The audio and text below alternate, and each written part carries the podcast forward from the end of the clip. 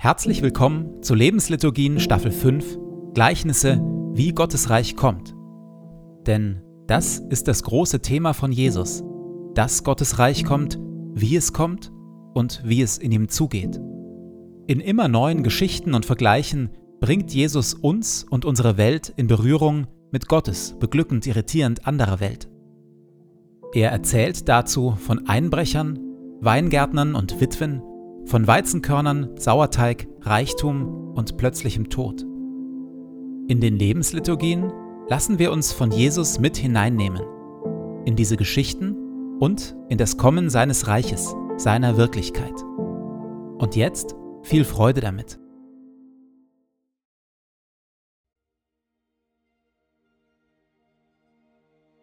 Zu Beginn lasse ich es ruhig werden in mir.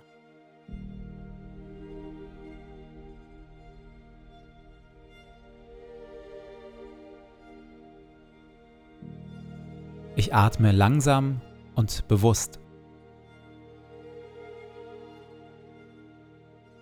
Du Herr bist hier, jetzt, in diesem Moment und in meinem Herzen. Du Herr bist nah, näher als mein Atem und mein Herzschlag, näher als ich mir selbst bin. Du Herr bist Wirklichkeit wirklicher noch als alle Freude, Schmerz oder Sorge. Du, Herr, bist hier, jetzt und schaust mich liebevoll an.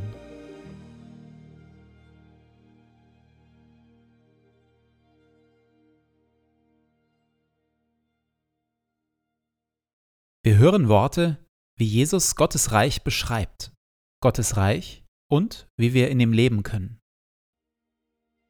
Glücklich zu preisen sind die Sanftmütigen und die Friedensstifter, denn sie werden die Erde besitzen und Kinder Gottes genannt werden. Verzichtet also darauf, Böses mit Bösem zu vergelten. Haltet lieber die andere Wange hin. Betet, dass Gottes gutes Reich kommt und sein Wille geschieht. Trachtet immer und überall zuerst nach seinem Reich und seiner Gerechtigkeit dann wird Gott euch alles Übrige dazugeben. Sorgt euch um nichts. Sammelt euch keine Reichtümer hier auf der Erde. Fragt euch nicht ständig, was wollen wir essen, anziehen oder kaufen. Sammelt euch lieber Schätze im Himmel und teilt, was ihr habt, mit den Armen. Wenn ihr betet, tut es mit einfachen, ehrlichen Worten. Und wenn ihr anderen Gutes tut, dann tut es mit Demut und mit Liebe verurteilt und richtet niemanden. Denn selig sind die Barmherzigen und die, die arm sind vor Gott. Noch immer hören wir Jesus zu, wie er von einem Bauer erzählt, der sein Saatgut ausbringt, wenn auch scheinbar ein wenig unkonzentriert, da viele der Samenkörner überall landen, bloß nicht auf fruchtbarem Boden. Ein anderer Teil fiel auf felsigen Boden, der nur von einer dünnen Erdschicht bedeckt war. Weil die Wurzeln nicht tief in den Boden dringen konnten, ging die Saat zwar bald auf, als dann aber die Sonne höher stieg, wurde sie versenkt und vertrocknete, weil sie keine tiefer gehenden Wurzeln hatte. Als die Zwölf und die anderen Jünger wieder mit Jesus allein waren, fragten sie ihn nach dem Sinn der Gleichnisse. Jesus erklärte, das, was auf den felsigen Boden fiel, meint Menschen, die das Wort hören und es gleich freudig aufnehmen. Doch weil sie unbeständig sind, kann es bei ihnen keine Wurzeln schlagen. Wenn sie wegen der Botschaft in Schwierigkeiten geraten oder gar verfolgt werden, wenden sie sich gleich wieder ab. Unbeständigkeit ist also ein weiteres Hindernis für das Reich Gottes. Ich gebe zu, so ganz zufrieden stellt mich die Erklärung Jesu hier nicht. Was genau meint Jesus mit Unbeständigkeit? Geht es um emotionale Menschen, die mal so und mal anders empfinden? Sind also Emotionen das Problem? Oder geht es um Komfortverliebtheit, dass wir es mit Gott und seinem Reich gut sein lassen, wenn der Wohlfühlfaktor unseres Lebens unter ein bestimmtes Level fällt? Ich vermute, die Antwort liegt in dem, was Jesus felsigen Boden nennt. Denn das Reich Gottes kann nur da wachsen, wo wir Menschen unsere Herzen wirklich öffnen für Gottes Güte, Gottes Liebe und Gottes gute Vorstellungen von Leben. Nur wenn wir uns ganz und gar einlassen auf Gott, auch auf die ein oder andere heilige Zumutung, mit der er unser Leben durcheinander bringt, neu sortiert und heilt, nur dann entstehen wirklich Glaube, Hoffnung und Liebe in uns, kann das Reich Gottes tiefe Wurzeln schlagen.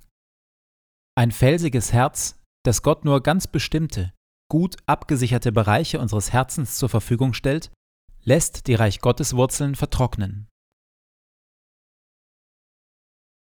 Gibt es aktuell einen Bereich in meinem Herzen, den ich mich weigere, für Gott freizugeben?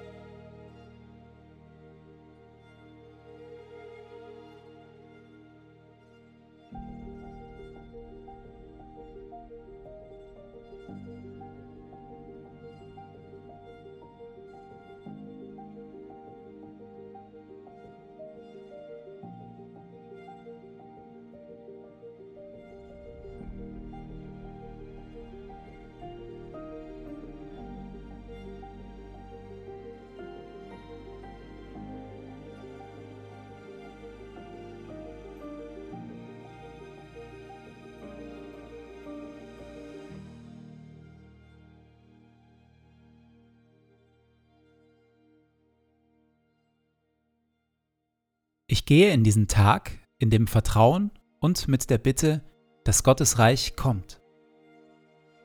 Herr mein Gott, öffne meine Augen für deine Wirklichkeit, für das, was du tust und für das, was du heute durch mich tun willst.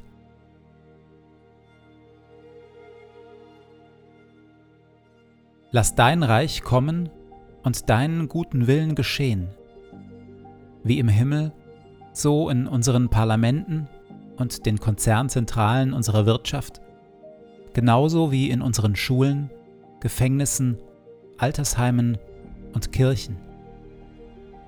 Und natürlich auch in meinem Leben. Sende zu all dem deinen Heiligen Geist, denn dein ist das Reich und die Kraft und die Herrlichkeit in Ewigkeit. Amen.